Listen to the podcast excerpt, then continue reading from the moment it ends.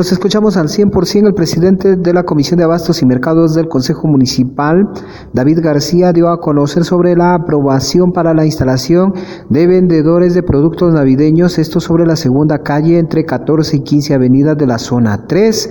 Inicialmente se tenía conocimiento que alrededor de 125 personas o vendedores estarían ubicando estos espacios, sin embargo, se estaría verificando de acuerdo a los listados que fueron presentados por los representantes de cada una de las agrupaciones.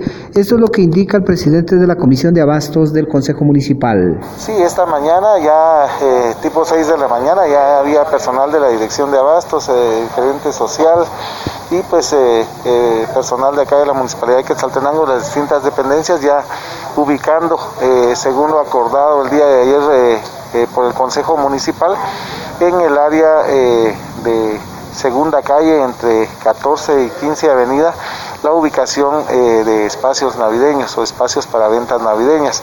Esto ya se estuvo realizando el día de hoy la dirección estará llevando toda la información respectiva y, teniendo pues eh, ya el, el, nombre y el control de cada uno de los comerciantes que ahí se hayan instalado. ¿Cuántos vendedores se van a instalar y cuántos Fíjense que, eh, bueno, la dirección tiene dos, eh, hay, hay, un área ahí, hay un área en la 29 Avenida, entonces hoy resolvieron lo de la democracia, todavía no tenemos el informe, según el, el, el expediente que vino al Consejo, pues eh, eran como 125 personas.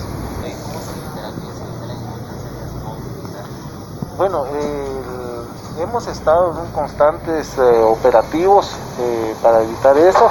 La 15, 16 avenida no están autorizadas, se actuará como proceda si personas se instalan de manera irregular en esos lugares.